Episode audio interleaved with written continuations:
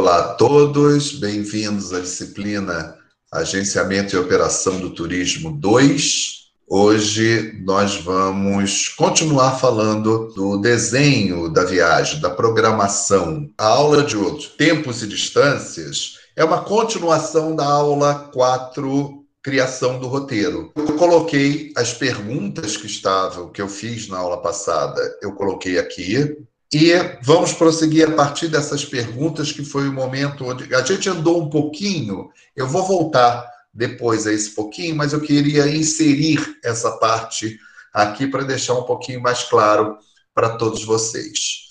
Uma vez que eu tenha respondido aquelas perguntas todas que eu fiz e eu defini qual é o público que eu quero atender, qual é o público que eu vou atender quais são os desejos e interesses desse público, eu vou poder começar a definir as linhas mestres do roteiro e a sua estrutura central. A, a, o seu, vamos dizer assim, o seu esqueleto, que eu vou modificando ao longo do tempo, mas eu já consigo definir esse esqueleto. E que definições são essas? Eu posso definir o destino do roteiro.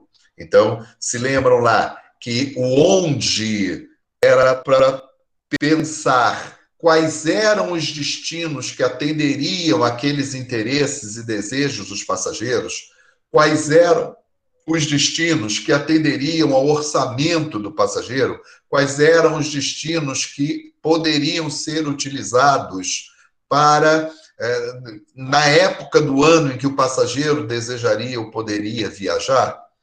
Se lembram que a gente fez todas essas perguntas sobre o onde? Então, a partir daí, eu posso definir qual é esse roteiro. Eu vou para onde, afinal de contas? Então, eu defino o destino em que eu vou ter. E aí cabe uma primeira decisão, que é: uh, eu vou fazer para um único destino ou eu vou ter múltiplos destinos? Porque eu posso utilizar um roteiro em que eu fique somente em uma cidade e utilize essa cidade para fazer viagens curtas, eu vou e volto e continuo baseado nessa cidade. Vamos imaginar, por exemplo, uma ida para Paris, em que eu vou ficar oito noites em Paris ou sete noites em Paris, o tempo que for. Tá? Em que eu vou fazer passeios em Paris mas eu vou fazer um bate-volta para o Vale do Luar, eu vou fazer um bate-volta para uh, Versalhes, eu vou fazer um bate-volta para Giverny, eu vou fazer um bate-volta para a região do Champagne, que são lugares que ficam uma distância relativamente fácil de se ir e voltar no mesmo dia. Quando eu falo bate-volta, eu imagino que todos conheçam o termo, mas é aquela viagem que eu vou e volto no mesmo dia. Eu faço um bate-volta. Tá? Então eu posso ficar só em Paris e a partir daí eu vou para todos esses destinos e volto para Paris, ou eu posso fazer um múltiplo destino mesmo, em que eu vou fazer um determinado percurso e vou dormir em várias cidades. Então, quando eu falo o destino do roteiro e coloco aqui entre parênteses os destinos, é que eu posso ter tá? um destino único ou posso ter uma viagem múltiplo destinos. Tudo bem?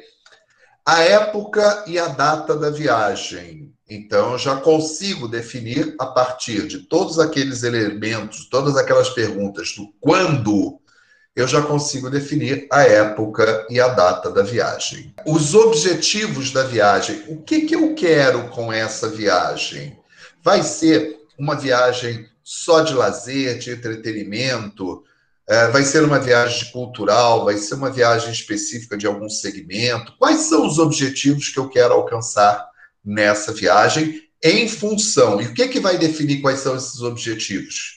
É a mesma coisa que definiu o destino e a época. O meu público-alvo, os interesses do meu público-alvo, as datas, a época disponível para ele viajar. Né? Tudo isso é o que vai definir os objetivos da, da, da, da viagem. O que será atendido em termos de necessidades e desejos reais ou simbólicos?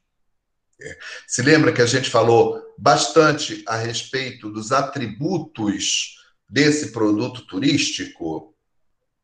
Né? Então, é, que nós vimos que esses atributos são coisas que podem ser reais ou simbólicas.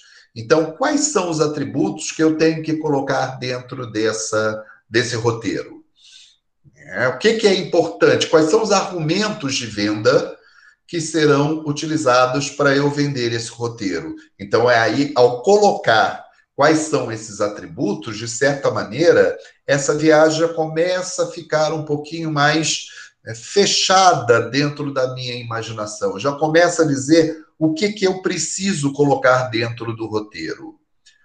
O preço do alvo, o preço-alvo de venda do programa, olha o how much aí. Então eu já consigo definir que essa viagem deve custar ao redor de tanto. É esse o preço que eu quero entrar no mercado a duração da viagem. Então, na medida em que eu já sei quais são os destinos que eu vou colocar ali na viagem, eu já consigo ter uma ideia de qual é o tamanho do percurso que eu vou percorrer. Qual a distância que eu vou percorrer para fazer todo o circuito se for um múltiplo destinos, for um circuito de múltiplos destinos. Eu já tenho ideia. E se eu já tenho ideia do que, que eu preciso colocar ali em termos de necessidades e desejos dos clientes, eu já tenho uma ideia de quantos atrativos, os principais atrativos que precisam estar lá dentro. Né? Isso daí já vai me dar uma ideia da duração da viagem. Qual é o tempo que essa viagem vai durar? que vai ter que ser compatível com o tempo disponível para o meu passageiro viajar. Qual vai ser o ritmo da viagem? Isso é importantíssimo. Eu quero uma viagem que seja mais corrida, no sentido de que ela vai ter uma programação mais intensa para o viajante, ou eu quero uma viagem mais tranquila? Uma viagem que vai conseguir, é, de certa maneira, dar ao passageiro um pouco mais de liberdade para que eles usufruam daquilo que eles desejam. Se cada um deseja uma coisa, eu vou dar um tempo para que eles usufruam disso, ou eu quero socar a programação para que essa programação apareça vistosa. Tá?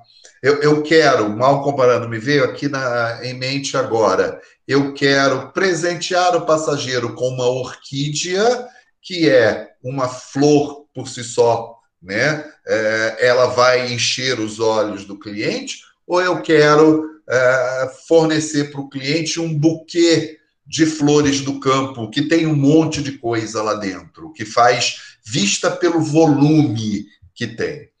Tá? Uh, o nível de serviço dos fornecedores, eu quero uma viagem que traga mais conforto para os passageiros, ou eu quero uma viagem que é, sacrifique um pouco do conforto em função do custo da viagem também. Né? Quais são os meios de transporte que eu vou utilizar ao longo da viagem? É, eu vou ter um ônibus fretado para fazer todo o caminho numa viagem rodoviária? Vai ser só um pacote aéreo que eu vou para aquele único destino e fico lá e para os destinos locais, eu vou pegar um transporte público local ou eu vou fretar um ônibus local só para fazer essas pequenas viagens. O que, que eu vou fazer? O que, que não pode deixar de ser visitado nesse roteiro? Tá? Eu tenho uma meia dúzia de grandes atrativos que eles, por si só, eles justificariam eu fazer a viagem. Não sei se vocês estudaram os atrativos turísticos, é, que eles são de determinados níveis, nível 1, nível 2, nível 3. Se lembram disso? Talvez o Dantas tenha falado com fundamentos de turismo. É, todo mundo sabe o que é um atrativo de nível 1, nível 2, nível 3? Os atrativos de nível 1 são aqueles atrativos que, por si só, são tão únicos que, por si só, é, justificam uma viagem. Quando eu penso, por exemplo, nas cataratas do Iguaçu, pode não ter mais nada em volta, mas o atrativo é tão único que aquelas cataratas merecem uma viagem para conhecê-las. Não tem lugar, nenhum outro lugar do mundo. Ainda que eu não tivesse mais nada em volta, nenhum tipo de atrativo em volta, tá? eles, é, aquele atrativo por si só é tão significativo que vale, que justifica uma viagem. Né? Quando eu quero ir para o Jalapão, por exemplo, é uma paisagem tão única que pode não ter tantos atrativos, um conjunto de atrativos tão grande assim, mas ele por si só justifica. Eu estou pensando em atrativos aqui no, no Brasil, mas a gente pode pensar, por exemplo, em atrativos é, lá fora, como sei lá o que, deixa eu pensar aqui. Né? Hum, a grande barreira de corais lá da Austrália. Não tem lugar nenhum do mundo. Teria que ser ali. Então, eu tenho esses que são chamados atrativos de número de, de categoria 1. Os de categoria 2, eles isoladamente não justificam uma viagem. Mas ele, em conjunto com outros atrativos, ele justifica uma viagem. E aí a gente pode pensar, por exemplo, num Cristo Redentor, na estátua do Corcovado, no Rio de Janeiro, tá? O Cristo Redentor. Talvez ninguém venha ao Rio só por causa do Cristo. Ele talvez não seja capaz de atrair só por conta disso. Mas na hora que eu boto o Cristo, o Maracanã, Pão de Açúcar e a Praia de Copacabana, eles, em conjunto, justificam uma viagem para o Rio de Janeiro. Na hora em que eu penso na em Nova York, por exemplo, talvez ir assistir aos shows da Broadway justifiquem por si só que a pessoa vá. A Broadway é entendida aí como um conjunto de espetáculos, tá legal? E como sendo um atrativo único. Talvez tenha gente que vá para conhecer tá, só os espetáculos da Broadway daquele ano, tá, que estrearam naquele ano. Aí seria categoria 1. Mas talvez, para muitas pessoas, só ir na Broadway não justificaria uma viagem para, uh, para Nova York. Mas na hora que pensa que tem a, via tem a Broadway, tem a Estátua da Liberdade, tem é, os passeios lá, as compras lá em Nova York, os restaurantes. Aí esse conjunto de atrativos, eles são capazes de atrair um, um, turistas de todo mundo para conhecer aquele conjunto de atrativos que isoladamente eles não conheceriam. Daí a diferença do atrativo 1 e do atrativo de nível 2.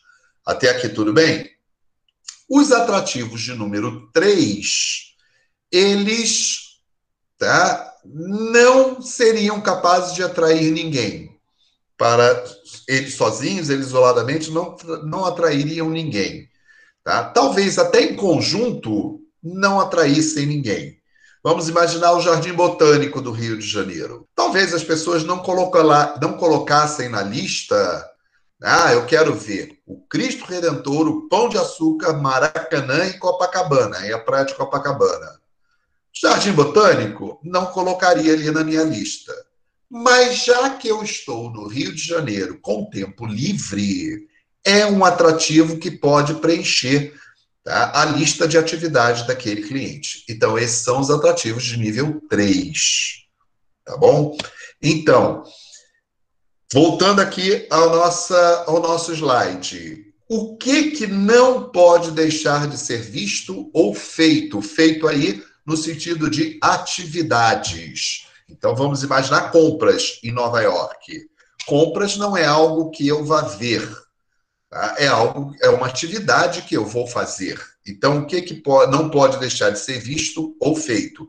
Esses seriam os atrativos de número 2, em que aquilo ali é extremamente importante da gente é, visitar. Sozinhos não seriam capazes, mas talvez é, em conjunto sim e precisam estar ali. Então isso eu tenho que colocar na minha, no meu hall de coisas para fazer. Por fim, o que estaria incluído no pacote? É, quais são os serviços que eu vou incluir, quais aqueles que eu não vou incluir. E aí eu posso falar sobre refeições, estão ou não estão incluídas no pacote? Passeio, determinados passeios estarão ou não estarão incluídos no pacote? Se estiverem, eu faço o meu pacote mais vistoso. Se não estiverem, né, eu posso torná-lo um pouco mais vistoso, mas representar uma venda adicional que eu vou fazer. Então, o cliente vai pagar mil pelo pacote, mil moedas pelo pacote, tá? e eu ainda vou cobrar mais 50 moedas, 100 moedas, por oferecer alguns passeios opcionais que não estão incluídos no pacote. Refeições estarão incluídas no pacote? Todas essas questões eu tenho que resolver nesse momento. E tem uma pergunta que não coube aqui, que eu acho importante, interessante a gente pensar a respeito, mas que não precisa necessariamente estar aqui. Essa operação será própria ou terceirizada? Muitas vezes eu posso comprar um pacote que já está pronto de uma determinada operadora, colocar na minha embalagem tá? e vender como se fosse o meu, mas a operação é toda terceirizada. É mais ou menos quando eu entro num supermercado e compro um sabão em pó da marca do supermercado. Quem fez, quem produziu o sabão em pó não foi o supermercado. O supermercado só pediu para o fabricante fabricar o produto e, ao invés de colocar na própria embalagem do fabricante, colocar na embalagem dele supermercado com o nome dele, supermercado. Isso é muito comum também de ser feito uh, em roteiros turísticos. De repente, uma determinada operadora tem uma condição interessante para oferecer uh, para a operação dela, que ficaria mais barato do que a minha operação. Então, eu negocio com a operadora que eu vou comprar aquele pacote, eu vou vender, os meus passageiros serão colocados naquele pacote, que é um pacote que vai ser exclusivo para mim, aquela saída, só terá os meus passageiros, e eu vou colocar na minha embalagem. Eventualmente, eu posso até colocar um guia meu, da minha operadora, com o uniforme da minha operadora, mas tudo vai ser feito pela operadora é, contratada, terceirizada. Então, isso é uma decisão que eu também tenho que colocar nesse momento. Esse tipo de terceirização de operação pode acontecer com qualquer tipo de roteiro, para qualquer lugar, com qualquer segmento, mas ele costuma ser, perdão, mais comum de acontecer na hora, em segmentos de destino único, que fica muito fácil eu fazer as adaptações que eu quero fazer. Tá? Então, é, é uma possibilidade também que eu tenho que pensar. Vamos lá. Dúvidas a, essas, a esses detalhes. Isso já começa a ser um checklist. Eu já comecei a estruturar o meu roteiro. Tudo bem até aqui? Dúvida? Fala, Isabela. Professor, a minha dúvida é em relação a essa questão de de ser ter, terceirizado ou ser uma operação direta. É, o que acontece? Se eu não, se eu não comprar um, o pacote todo terceirizado, mas comprar, por exemplo, uma passagem aérea numa operadora. Aí, assim, eu faço toda a operação no sentido de conferência, de ver se o voo foi cancelado, se não foi cancelado, mas eu comprei uma operadora. Isso é, é dito como terceirizado também, assim? Peraí, Isabela, você quando está falando, você comprou uma passagem na operadora, é você passageira final ou é você que é uma operadora, uma agência de turismo? Não, eu, como se fosse eu uma agência, comprei uma passagem em uma operadora. Mas tá, assim, tá, na realidade tô, você vendeu, eu... você vendeu um pacote de uma operadora, é isso? Então, aí essa é a minha dúvida, porque não seria. É, eu queria saber se isso também se enquadra, não necessariamente quando é um pacote fechado com aéreo, hotel e receptivo. Só quando é um serviço, tipo, ah, comprei só o aéreo ou só o hotel com a operadora.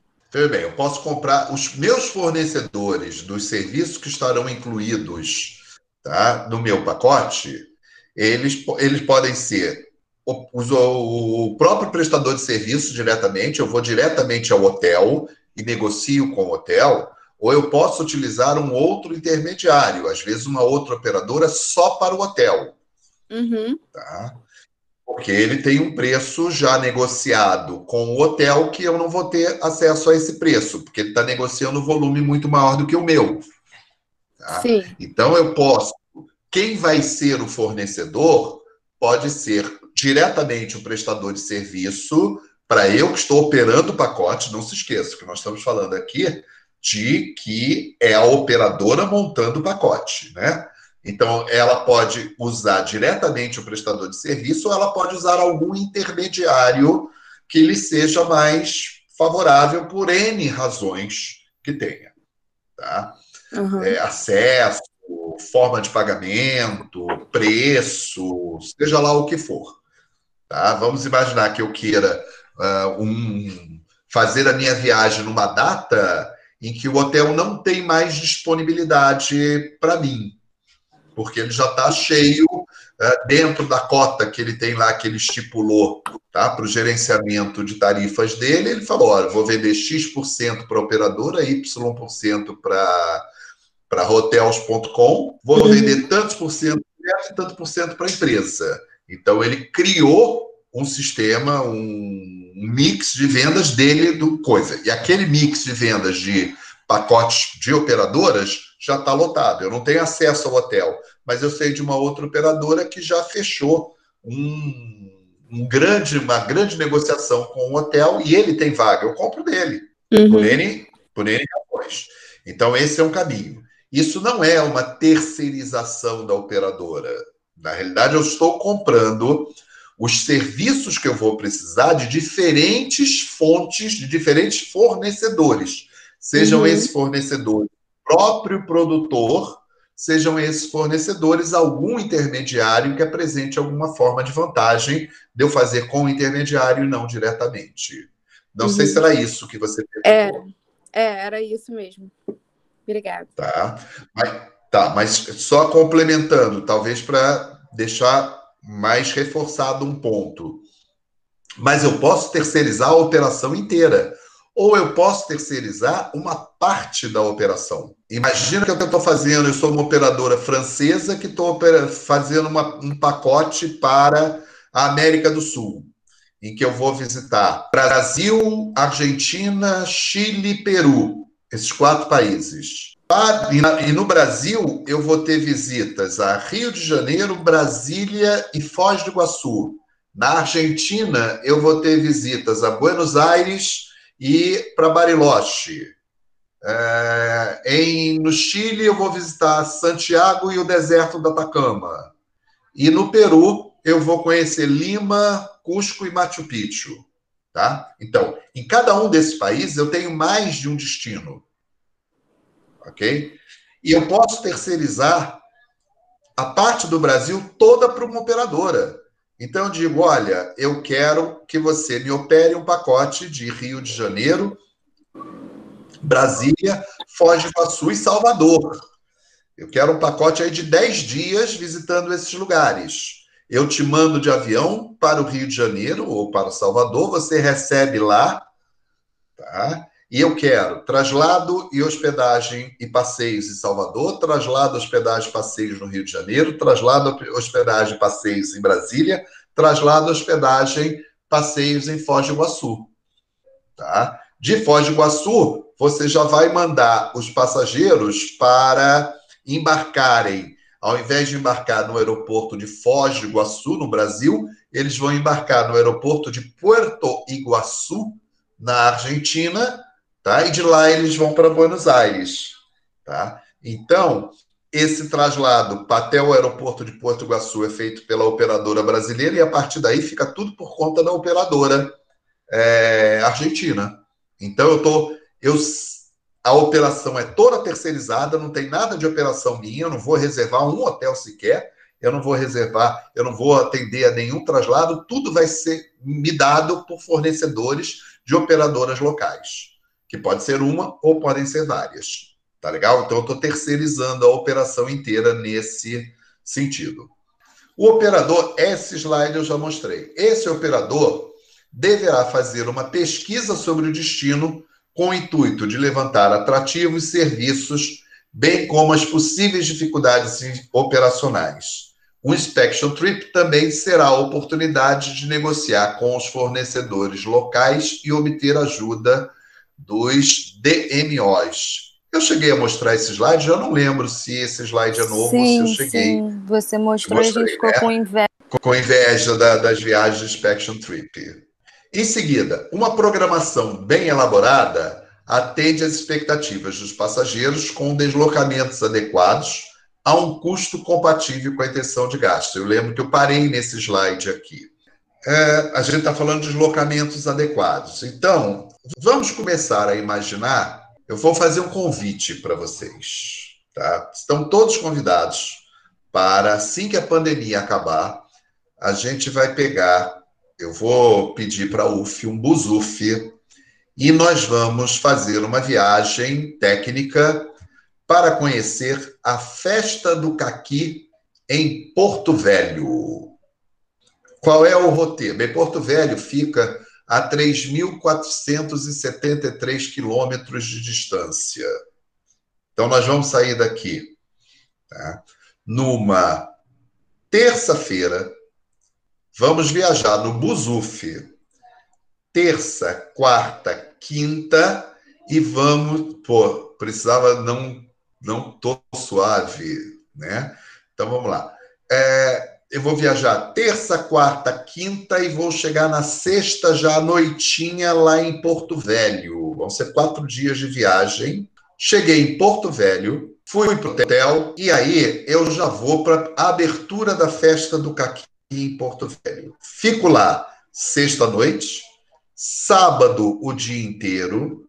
No domingo, tá? Após o almoço, eu pego o ônibus de volta e viajo até chegar na quarta-feira à noite lá em Niterói, terminando a nossa grande viagem técnica para a Festa do Caqui em Porto Velho.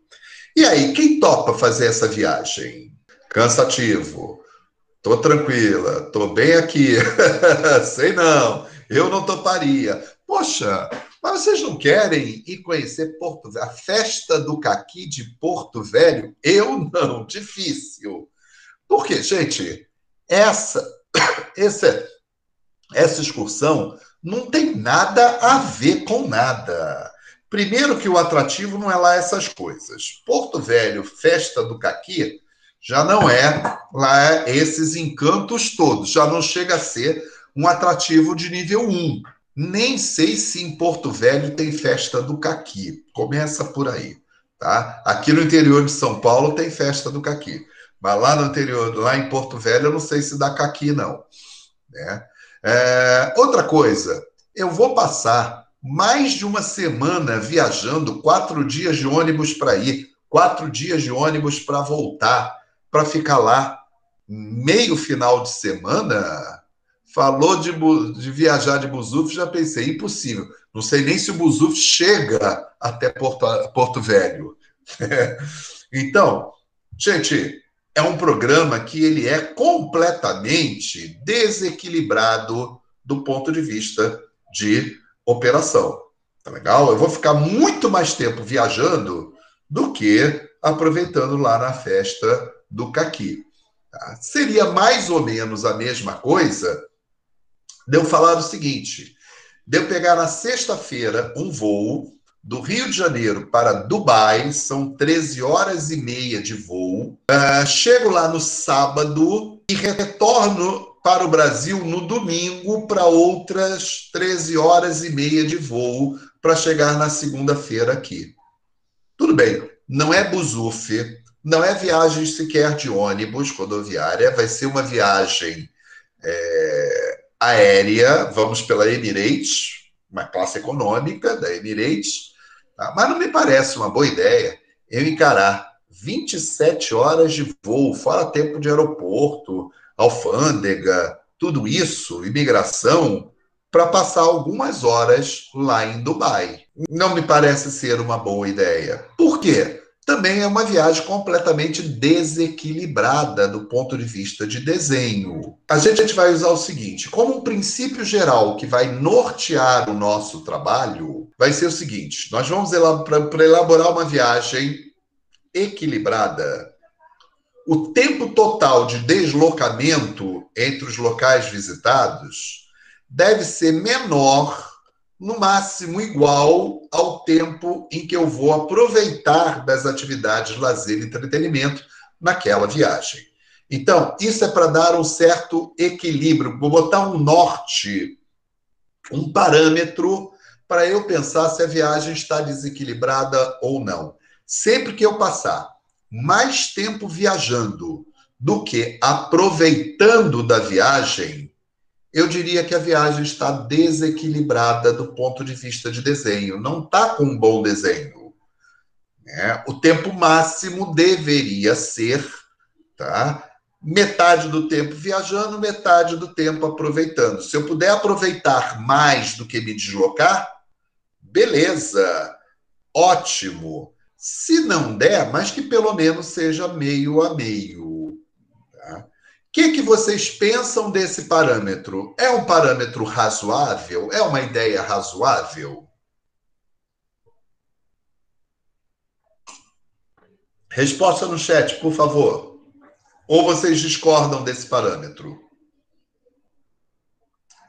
Sim, sim, sim. Ok. Concordo 100%. Ok. Então, gente, também acho Legal. É exatamente isso que vai acontecer. Isso não significa, atenção, importantíssimo. Isso não significa que eu vá passar, que em nenhuma ocasião eu vá passar mais tempo viajando do que aproveitando, dependendo do tempo disponível que eu tenho para fazer a viagem, que o grupo tem para fazer a viagem, dependendo do orçamento que eu tenho para fazer a viagem e dependendo dos objetivos da minha viagem.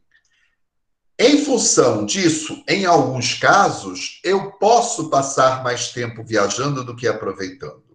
Eu lembro uma vez que um grupo faz muitos anos isso. O, grupo, o curso de turismo foi para a Feira da Bávila em São Paulo, e aí eles saíram de Niterói às seis ou sete horas da manhã, passaram o dia, a manhã inteira viajando, chegaram em São Paulo por volta da uma, duas horas da tarde, foram para a feira direto, foram direto para a feira, passaram o dia na feira de turismo, pegaram ônibus de volta às oito horas da noite e chegaram de madrugada já amanhecendo em Niterói. É o típico exemplo da festa do caqui, né? Que eu passei mais tempo viajando do que aproveitando. Mas o pessoal foi. Por quê? Bem, em primeiro lugar, não ficaram quatro dias viajando para ir, quatro dias viajando para voltar. Em primeiro lugar, tinha distância aí. Mas eles ficaram, tá? talvez, Buzuf anda devagar. E naquela época, o Buzuf era um pau velho horrível, era um, caindo aos pedaços. Né? Eles ficaram mais tempo viajando do que aproveitando na Feira das Américas. Eles chegaram por volta das duas horas, ainda foram comer alguma coisa e ficaram até as 8 horas da noite. Então, das 14 às 20 horas são 6 horas na feira. E ficaram mais de 14 horas viajando de ônibus, quase o dobro do tempo.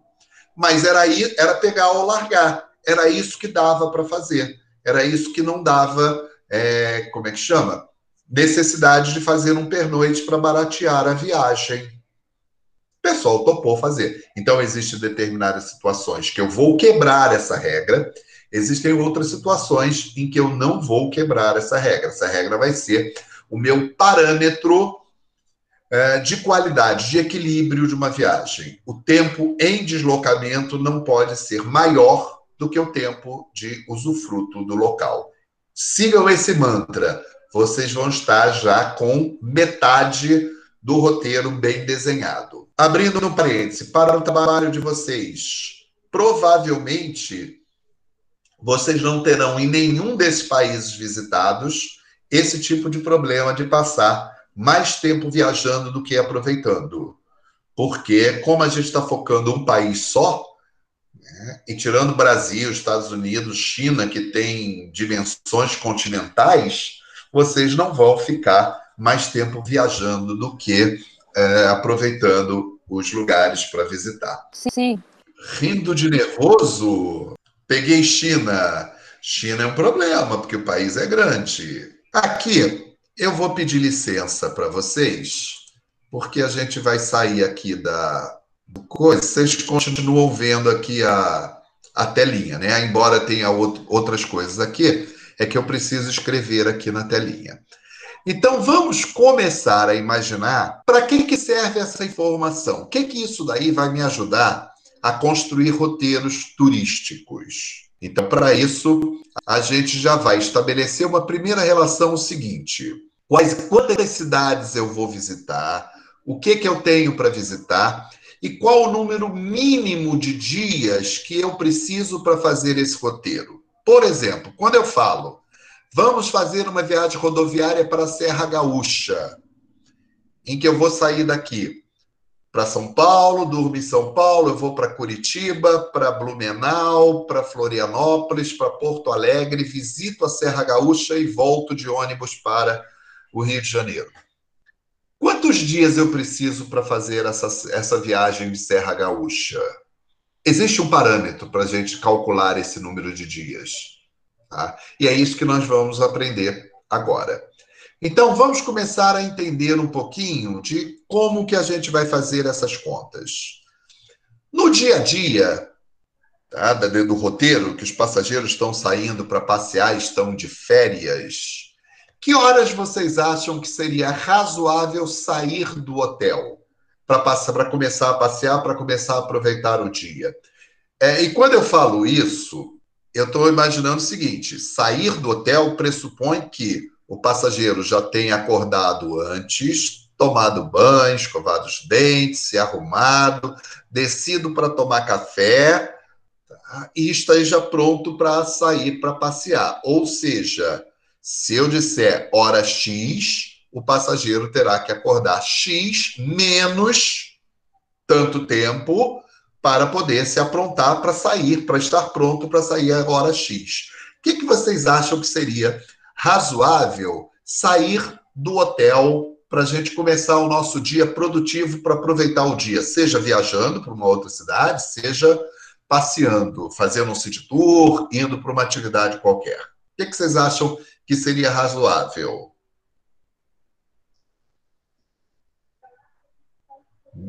9, 10 horas, 8, 8 e meia, 8, 9, 8, de manhã cedo. Cedo quanto? 6 horas da manhã? 8 horas, 9 horas. 8, 8 e meia, 7. Tá? Então vamos lá, olha só. Não adianta a gente sair muito tarde. Muito tarde é perder tempo. Eu saio às 7, mas pensando nos, 8, nos outros 8, 9. Olha só, não dá para sair muito tarde, nós vamos ter que sair cedo.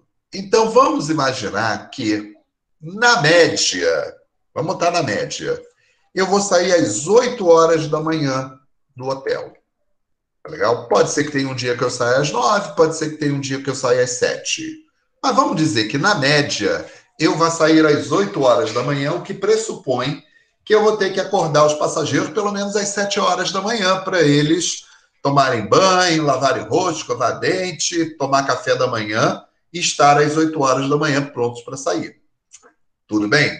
Tá razoável às 8? Tá, eu respondo, tá.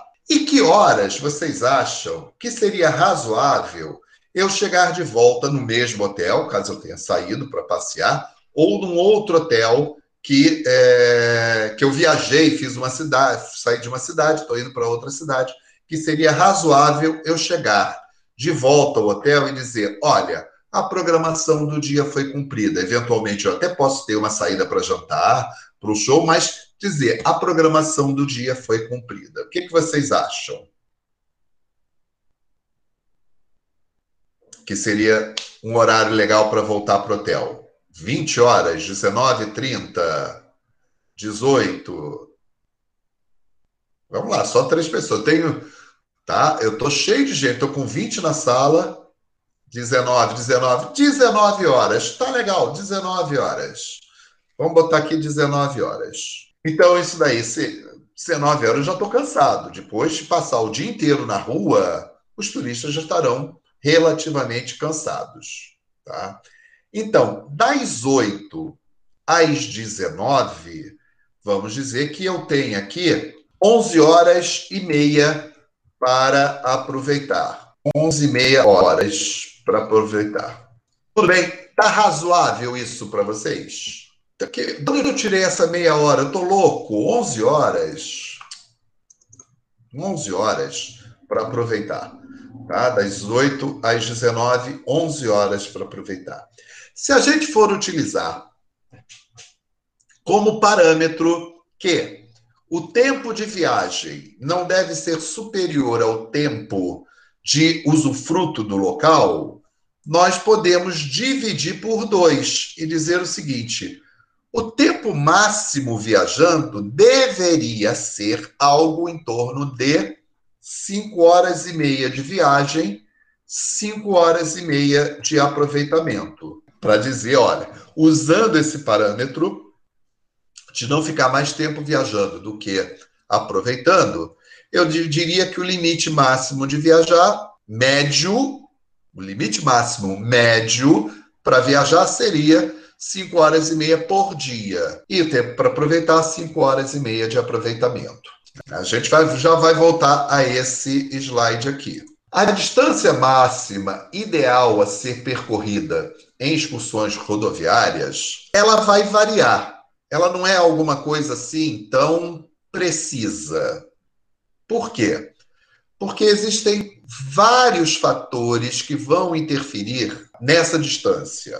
Por exemplo, as condições de tráfego nas, nas estradas utilizadas você usa uma estrada que não é de pista dupla, é mão dupla, ou seja, para o ônibus fazer uma ultrapassagem, vai ter que entrar na pista da contramão, ultrapassar e voltar para a própria pista.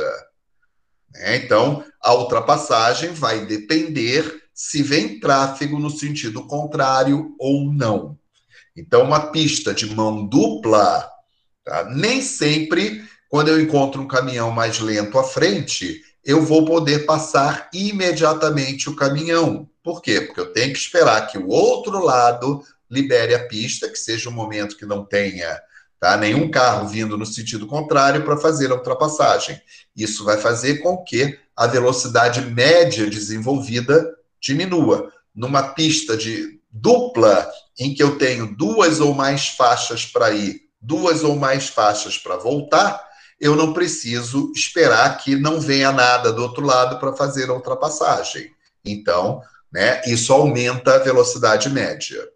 Das velocidades máximas permitidas pela rodovia ou pela empresa.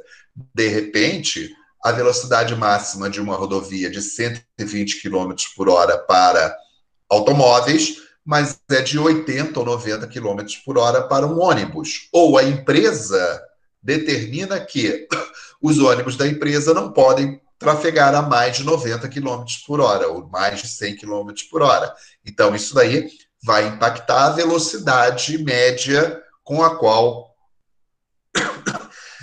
a gente pode contar.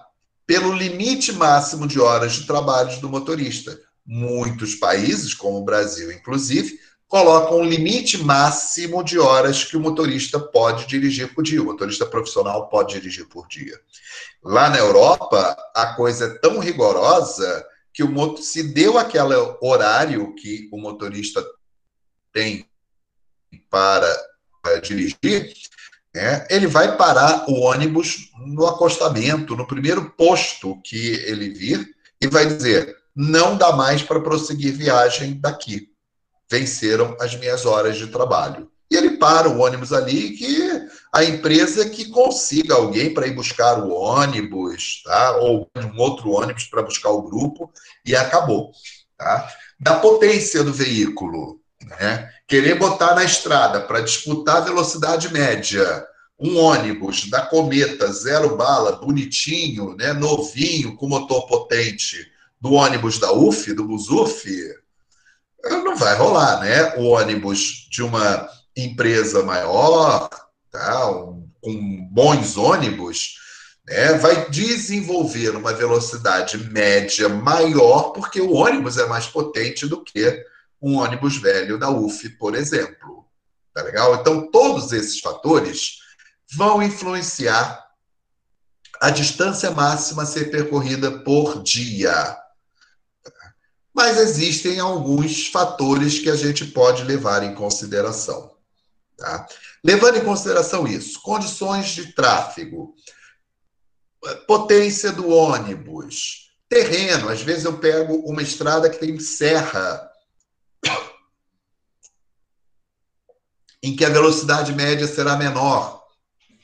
Outras eu pego uma autobahn alemã, aquelas pistas cuja velocidade máxima para automóveis gira ao redor de 250 km por hora. Então, dependendo disso tudo, a gente vai utilizar como um parâmetro bastante razoável. E aqui eu quero falar uma coisa do trabalho de vocês. Nós vamos usar como parâmetro bem razoável para a gente fazer os nossos cálculos a média de 70 km por hora em viagens rodoviárias. O que, que é média? Velocidade máxima é uma coisa, é o máximo permitido por lei, é o máximo permitido pelas normas da companhia de ônibus, da empresa de ônibus, é a velocidade máxima a ser atingida. A média vai levar em consideração todos esses fatores. Por quê? Vai ter momentos em que eu posso viajar a velocidade máxima, vai ter momentos em que eu vou ter que reduzir a velocidade, seja porque a viagem, a estrada é cheia de quebra-molas, seja porque eu passo por áreas urbanas em que no meio da estrada vai ter sinais de trânsito, tá? Porque eu estou passando no meio de uma área urbana, seja porque eu vou fazer paradas para lanche, seja porque tá? as condições da estrada são ruins, está cheio de buraco, ou é, ou é, é pista dupla, perdão, é mão dupla, eu vou diminuir a velocidade. Então, como média, nós vamos trabalhar 70 km por hora. Se eu vou viajar 5 horas e meia, no máximo, vamos dizer assim, né, como média máxima, né, 5 horas e meia, e a minha velocidade média vai ser de 70 km por hora, isso significa que a cada dia eu vou rodar cerca de 385 quilômetros. Vamos arredondar para 400 quilômetros. 385 são 5 horas e meia, o valor né, de D, tempo máximo viajando, 5 horas e meia, vezes 70, ok? Daria 385. Então, nós vamos dizer, arredondar para 400 quilômetros por dia em média. Está claro como que se chegou a esse valor? Por favor, resposta no chat. Está claro que para uma viagem ser equilibrada, eu tenho que rodar, né? Em média, 400 quilômetros por dia, para que me sobre tempo suficiente para eu aproveitar a viagem. Isso não significa que todos os dias eu vou rodar 400 quilômetros. Significa que, na hora que eu pego todo o percurso que eu vou fazer, vamos pegar aquela Serras Gaúchas, na hora que, saindo do Rio, passando por São Paulo, Curitiba, Blumenau, Florianópolis, Porto Alegre, Gramado, Caxias do Sul, voltando para o Rio de Janeiro, Tá? Eu vou pegar essa distância inteira, que vamos chutar que dê cerca de 4 mil quilômetros. Vamos chutar. Né? Então, esse percurso inteiro vai ser de 4 mil quilômetros. Se na média eu vou rodar 400 quilômetros para que fique a viagem equilibrada, isso significa que se eu marcar uma Serra Gaúcha com 10 dias, ela vai ficar mais ou menos equilibrada. Eu não vou viajar mais do que vou aproveitar. Tá legal? O que, que isso significa mais uma vez? Não que todo dia eu vou rodar 400 quilômetros, mas eu vou chegar em Porto Alegre, eu vou ficar dois dias, eu vou ficar, chegar em Gramado, eu vou ficar dois dias. Então, para compensar que eu fiquei mais de um dia numa determinada cidade, eu vou ter que rodar mais num outro dia. Num determinado dia, eu posso rodar até 800 quilômetros, por exemplo.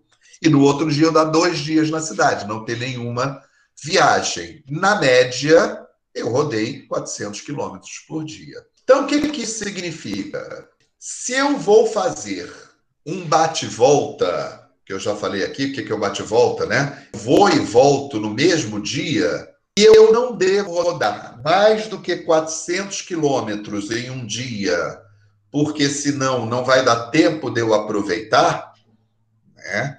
eu posso traçar, a partir da minha cidade de origem, aqui, um raio de 200 quilômetros, porque eu vou ter 200 quilômetros para ir, 200 quilômetros para voltar.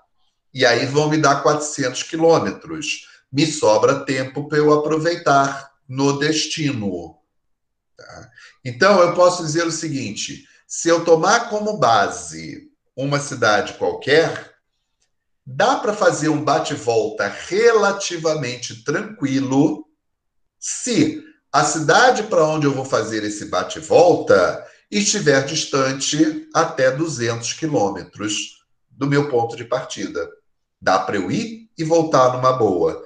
Então, por exemplo, né, qual é a distância do Rio de Janeiro para Petrópolis? Dois segundinhos aí para vocês verem no São Google. Qual é a distância do Rio de Janeiro para Petrópolis? Acho que é só excursões rodoviárias. Sim, estou falando isso para rodoviária, mas isso para distância. Em aéreo eu vou falar daqui a pouquinho, tá? Aéreo eu vou falar, tem mais um slide aí que a gente vai falar de aéreo em tempo, é menos de uma hora. Agora, quilômetragem, não sei. Tá? Eu sei que é menos de 200 quilômetros. Gente, São Google, bota a distância Rio Petrópolis. 68,3, 72 quilômetros. Ok, tá ótimo. 70 quilômetros de distância, tá bom? 70 quilômetros. Dá para fazer um bate-volta do Rio de Janeiro para Petrópolis? Sim, tranquilo, tranquilo. Vamos lá, dá sim. Cabo Frio, tá a que distância do Rio de Janeiro? Não vou nem perguntar de Niterói, que é menor ainda. Estou falando do Rio de Janeiro. Rio de Janeiro, Cabo Frio, qual é a distância? Gente, eu sei essa ordem de grandeza de cabeça, tá? Eu estou fazendo vocês começarem a se exercitar de pensar essas coisas, de buscar. 153. Ok, vamos pegar 150 quilômetros. 155. Estão vendo que fontes diferentes, mas dão mais ou menos a mesma ordem de grandeza. Tá? 155 quilômetros. Dá para fazer um bate-volta do Rio de Janeiro para Cabo Frio? Vou e volto no mesmo dia? Vou, visito e volto?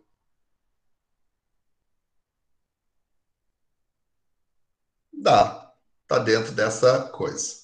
Agora vamos lá. Uma casca de banana casca de banana. E Paraty? Qual é a distância do Rio de Janeiro para Paraty? 250, 282, 240, 250. Alguém está falando ali do, que a, da minha cidade para Cabo Frio são 250 quilômetros. Ok, eu, eu já vou usar essa informação que alguém disse aqui no chat. Então vamos lá. Para Paraty, 200, vamos entre 250 e 280 quilômetros, tá? Vamos pegar a média aí desses valores, vai dar 270 quilômetros, 265, 270 quilômetros, tá?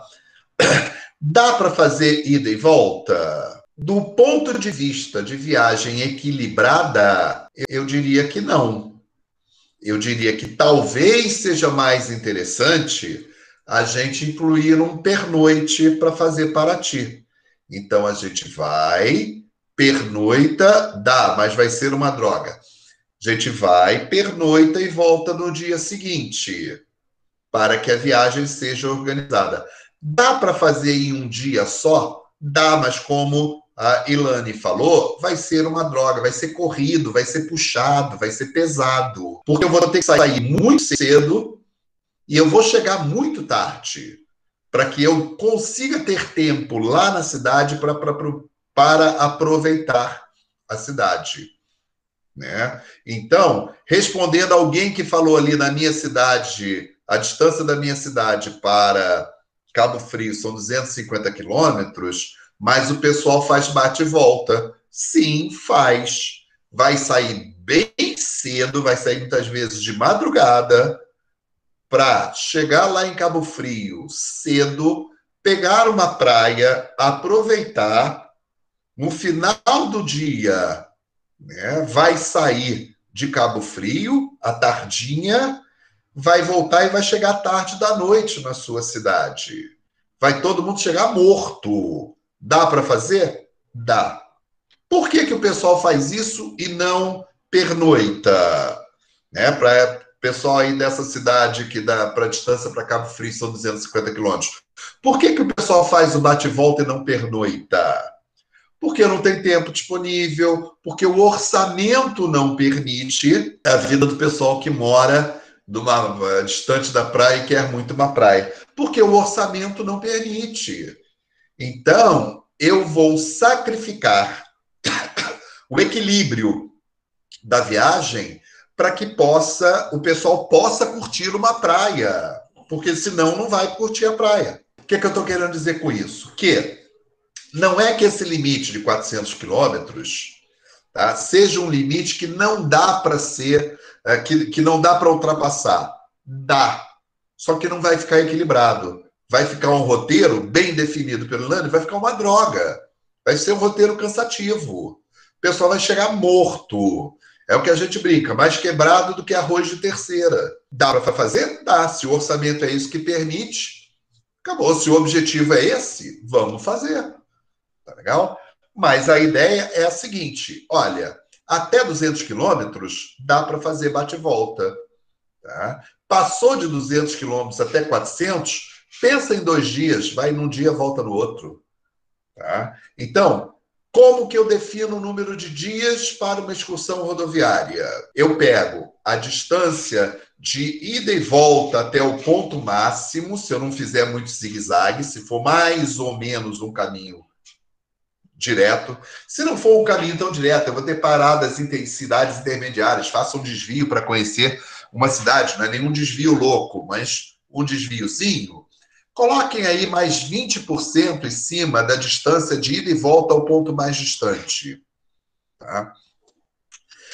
É, então, pega o ponto de ida e volta, né, a distância ida e volta ao ponto mais distante, bota 20%, que são os deslocamentos internos, as, as quebradas de asa para visitar uma cidade, divide por 400 vocês vão encontrar um número razoável de dias para fazer a viagem. Eu quero economizar, eu quero fazer uma viagem com orçamento apertado.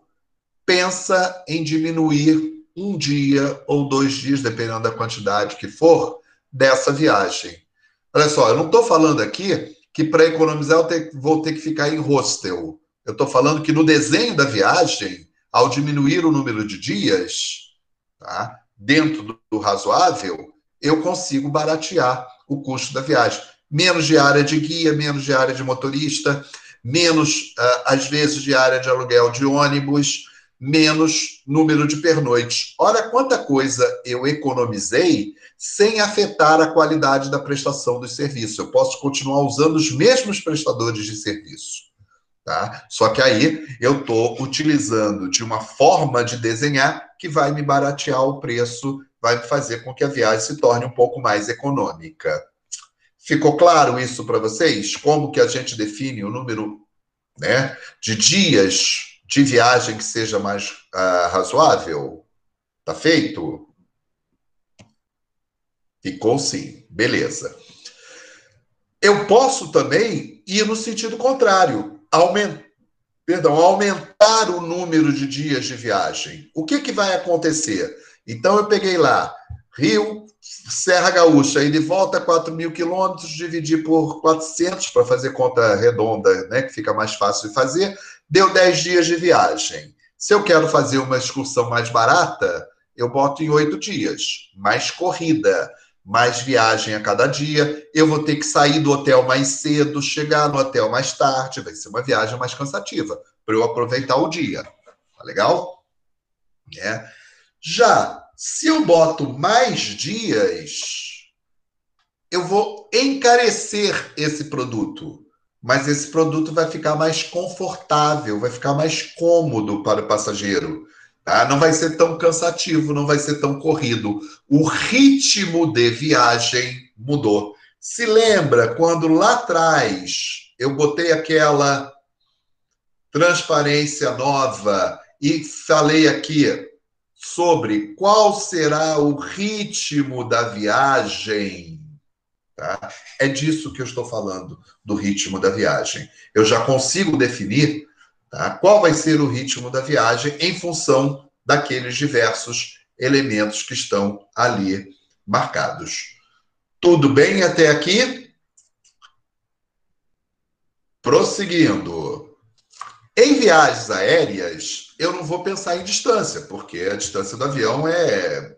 A velocidade do avião é bem maior e tem aí toda uma questão de pouso, é, o tempo que se perde para decolar, pousar, isso tudo aí causa um impacto significativo, tá? mas além das horas de voo, um outro fator vai ser levado em consideração, que é, para a gente definir uh, quantos dias tem o roteiro, que é o custo da passagem. Né? Não faz sentido eu gastar, sei lá, 5 mil dólares numa passagem de ida e volta, sei lá, para o Japão, tá? para ficar dois dias no Japão. É longe, eu vou gastar muito tempo, mas não é só muito tempo. Eu vou gastar muito dinheiro também. O custo da passagem nessa viagem vai ter um peso significativo. Vamos imaginar que a passagem para o Japão custa 5 mil dólares e eu quero passar um final de semana no Japão. Cada dia que eu ficar lá, eu terei gasto 2.500 dólares só de passagem. Ao passo que se eu ficar lá 10 dias e gastar os 5 mil dólares, eu terei um gasto por dia de viagem de 500 dólares com a passagem. Então, não é só a, a questão das, da quantidade de horas de voo. Aí nós não estamos falando mais de distância, nós estamos falando de horas de voo. A quantidade de horas de voo, mas é horas de voo e custo da passagem, inclusive. É, eu acho muito tempo. Oi. Fala, é, Rayane. Eu, eu te chamei de Ilane. Desculpe, Rayane. Eu tinha perguntado se hum, o, a regra do, da, do tempo da rodoviária de ônibus também serve para trem que é ferroviário. A princípio é a regra geral, tá? Só que aí a, a velocidade não é a mesma. Tá? Aí a velocidade é diferente. Nesse caso, eu tenho que pensar é, no, próprio quadro de horários das estações ferroviárias. Tá? Porque eu posso ter um, um trem expresso, eu posso ter um TGV, um trem de alta velocidade, eu posso ter um trem expresso que não faz parada, e eu posso ter um trem que é um pinga-pinga danado, que vai fazendo paradas. Pessoal que anda de trem aí na Central do Brasil, a gente vai ter uma coisa você pegar o direto, o Japeri direto, outra coisa é você pegar o parador. O parador leva muito mais tempo para percorrer a mesma distância. Então aí eu tenho que ver né, aquele horário específico, qual é o horário de chegada, de partida, qual é o horário de chegada para calcular isso daí. Mas a regra geral vai ser o seguinte: não dá para ficar mais tempo viajando do que uh, aproveitando o lugar. Tá? Isso sim você pode utilizar como regra geral. Não sei se eu respondi a tua pergunta. Não, sim, é, eu acho que sim, porque na verdade queria saber se, se era a mesma regra, tipo, ah, é, se eu fiquei tantos quilômetros viajando de trem, eu tenho que ficar tanto tempo no lugar. Mas eu acho que com essa regra geral de tipo, ah, não fica mais tempo viajando do que, do que no local já, já ajuda, assim. A gente está falando de média, tá legal? De média. Não significa que num dia eu não possa rodar 800 quilômetros, mil quilômetros, desde que nos outros dias eu fique mais tempo na cidade, fique dois, três dias na cidade. Então eu compenso aquele estirão que eu dei com mais pernoites numa cidade só sem deslocamentos, tá bom? Então, na média, eu não ultrapasso muito os 400 quilômetros. Aqui vocês vão ter uma tabela que é criação minha, não tem lugar nenhum, deveria ter, porque já procurei, todo mundo, todo mundo não tem. É, é uma criação minha, então aceitam-se críticas a respeito disso, mas isso daqui é muito é uma tabela criada de forma empírica. Os valores que é, a experiência já me deu em termos para falar sobre isso. Tá? Assim como eu tenho tá, como calcular o tempo de viagem, eu vou ter também como calcular os tempos gastos nos diferentes passeios, nas diferentes atividades. Tá? Eu chamei isso daqui de tabela de tempos padrões. A maior parte das operadoras vai utilizar esses tempos aqui. Então é o seguinte: primeiro vamos entender alguns conceitos de passeios. Eu tenho City Tour. Né? O que é um City Tour? É um passeio pela cidade. Existem diferentes tipos de passeios pela cidade. O mais comum, que é o chamado de visita panorâmica da cidade, ou City Tour pela cidade.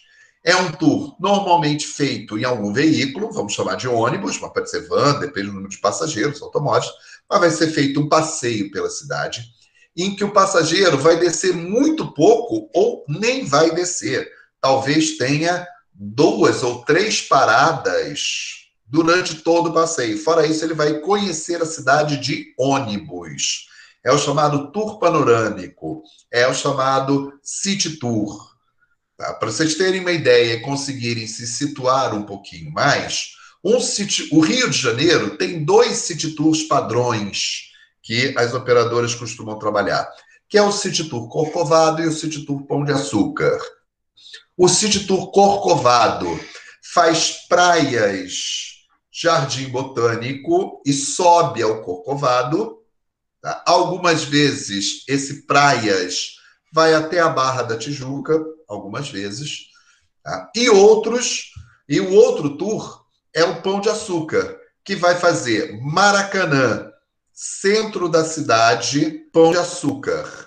Mas não vai descer no Maracanã não vai descer no centro da cidade. Vai, vai incluir o sambódromo, porque do Maracanã para o centro da cidade passa pelo sambódromo, né? E é, não vai descer em nenhum desses lugares, vai subir no Pão de Açúcar, vai subir no Corcovado. E isso daí dura quatro horas, incluindo o tempo de subida e descida de Corcovado e Pão de Açúcar.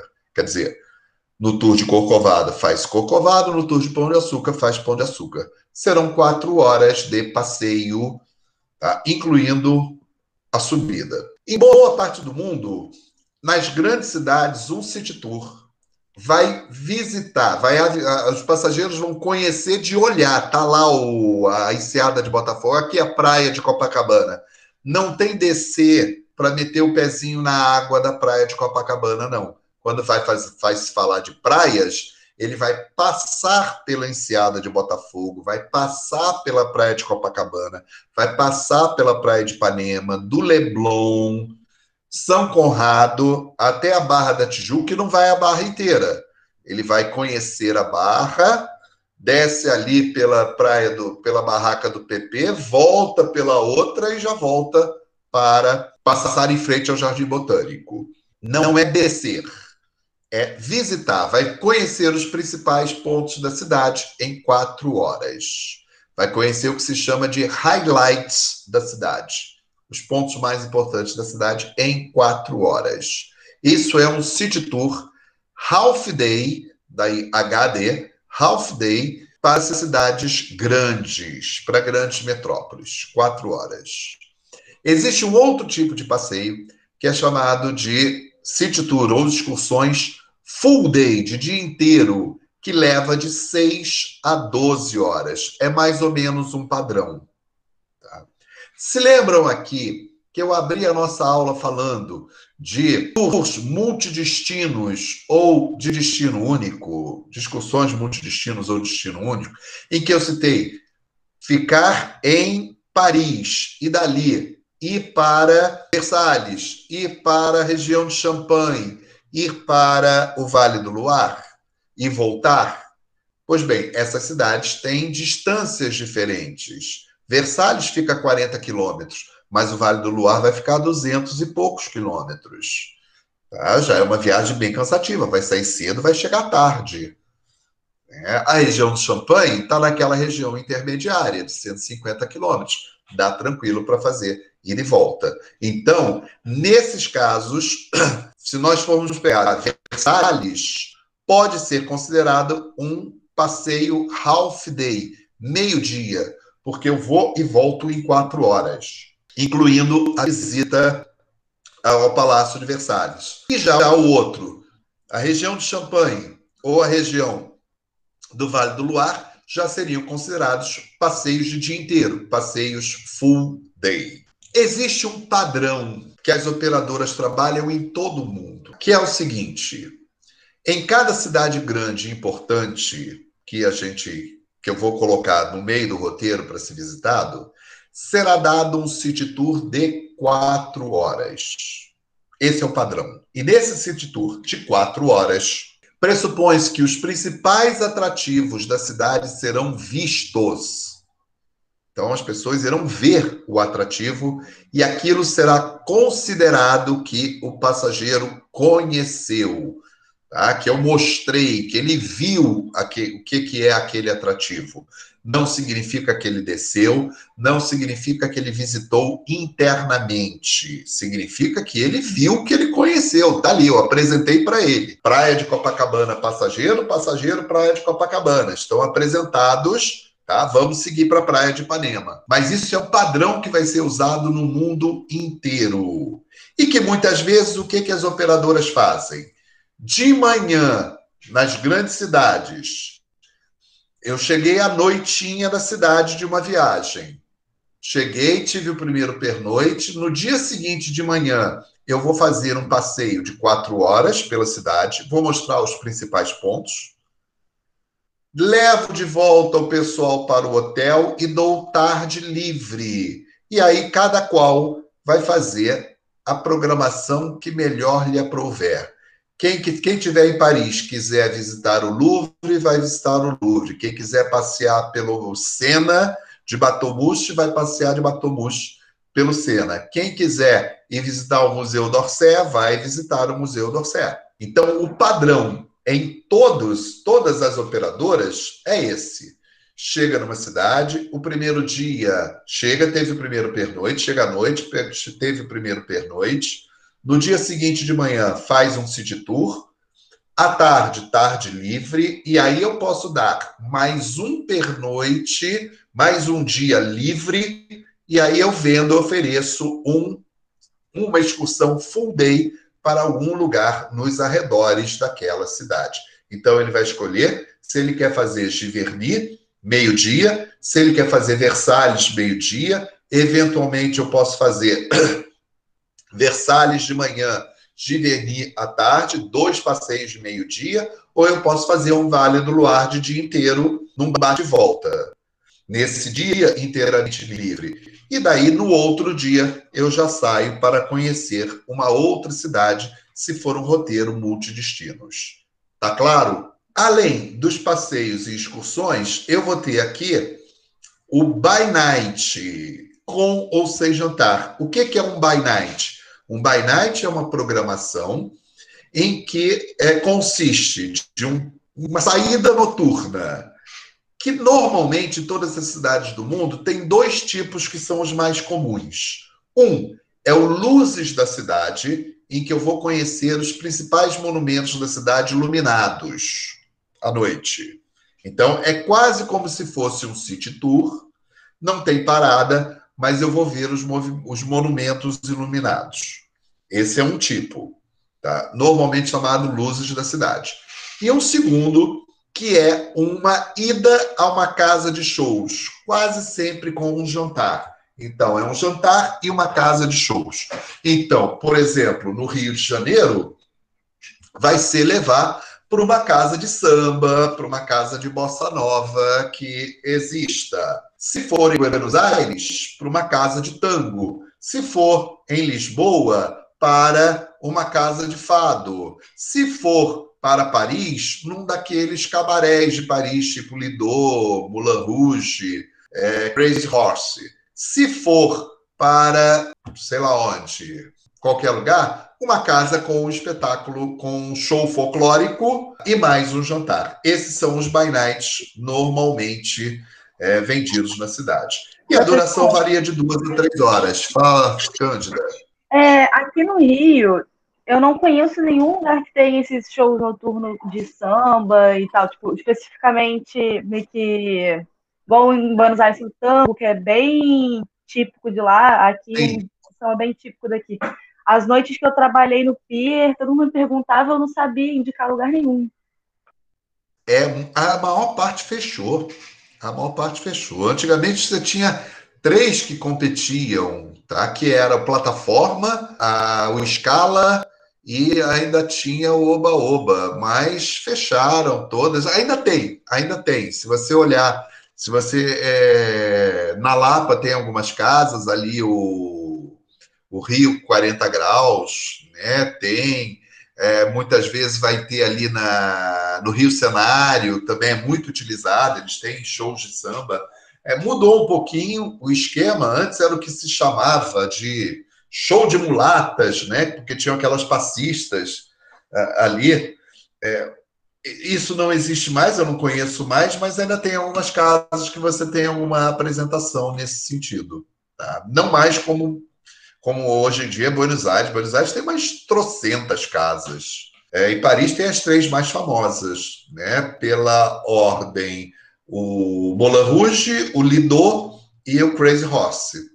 Assim que eu tenho esses passeios, eu vou ter diferentes serviços, que isso a gente vai falar melhor sobre esses serviços quando a gente estiver falando sobre pacotes aéreos. Aí eu vou discriminar todos esses aqui, a gente vai entender como que isso funciona na prática? Na excursão rodoviária, esses, esses, é, esses serviços aqui eles não, não se aplicam. Tá? E aqui eu tenho visitas a determinados atrativos. E aí eu vou chamar a atenção de um que vocês vão me matar, mas que faz parte, que é visitas a grandes museus e grandes palácios. Que as operadoras, quando trabalham com visitas guiadas, vão utilizar normalmente esse tempo padrão, que é de uma hora e meia a duas horas para grandes museus. Então, imagine visitar o Louvre. Se for uma visita guiada de uma operadora, vai levar de uma hora e meia a duas horas. Metropolitan Museum em Nova York, uma hora e meia, duas horas. Museu Britânico, uma hora e meia, duas horas mas são museus imensos, com um acervo de milhões de peças, não importa. Eles vão traçar um roteiro dentro do museu, vão visitar as peças mais importantes, tá? E vão fazer toda a visita em uma hora e meia e duas horas. Tá? Por que isso? Não é maldade. É que tem gente que chega num museu desse daí, tá? Eles vão parar em cada plaquinha para ler. E tem gente que vai visitar o museu de skate. Tá? Então, cada um visita um museu com um tempo diferente. Quando essas visitas estão incluídas, a operadora precisa determinar o tempo. E como isso daí envolve aluguel de ônibus para pegar o passageiro no hotel, levar para o museu, tá? que leva do museu, depois leva do museu de volta ao hotel ou vai fazer mais alguma coisa, é tudo com o tempo cronometrado. Então, as visitas a esses grandes museus vai levar de uma hora e meia a duas horas. E não adianta dizer, ah, mas é pouco tempo. É pouco tempo, volta sozinho e fica o tempo que você quiser. Tá legal? Esse é o padrão que vai ser utilizado nessa indústria do turismo. Não se esqueçam, esses pacotes, essas excursões têm vantagens e desvantagens. Essa é uma das desvantagens, o tempo que uh, vai ser dado para conhecer esses grandes museus. Tá legal? E aí você vai ter que ver, eu vou utilizar a minha tarde livre, vou utilizar o meu dia livre para ficar tá, o dia inteiro no Louvre. Tá. Mas eu posso falar uma coisa com toda sinceridade? É mais do que suficiente. Para 90% dos passageiros, é mais do que suficiente. Tá? A imensa maioria já está, quando já está chegando ali uma hora e pouquinho, começa a perguntar: falta muito tempo? A gente vai ficar aqui até que horas? Ok? Tudo bem até aqui? Pois bem, então por aqui a gente encerra o nosso bate-papo de hoje.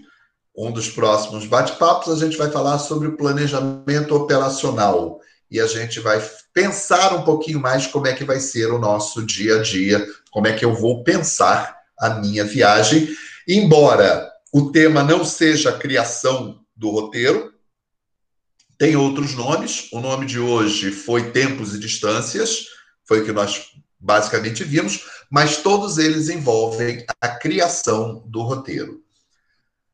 Como é que foi hoje? Ficou claro? Foi tranquilo? Tá todo mundo craque no que a gente já viu?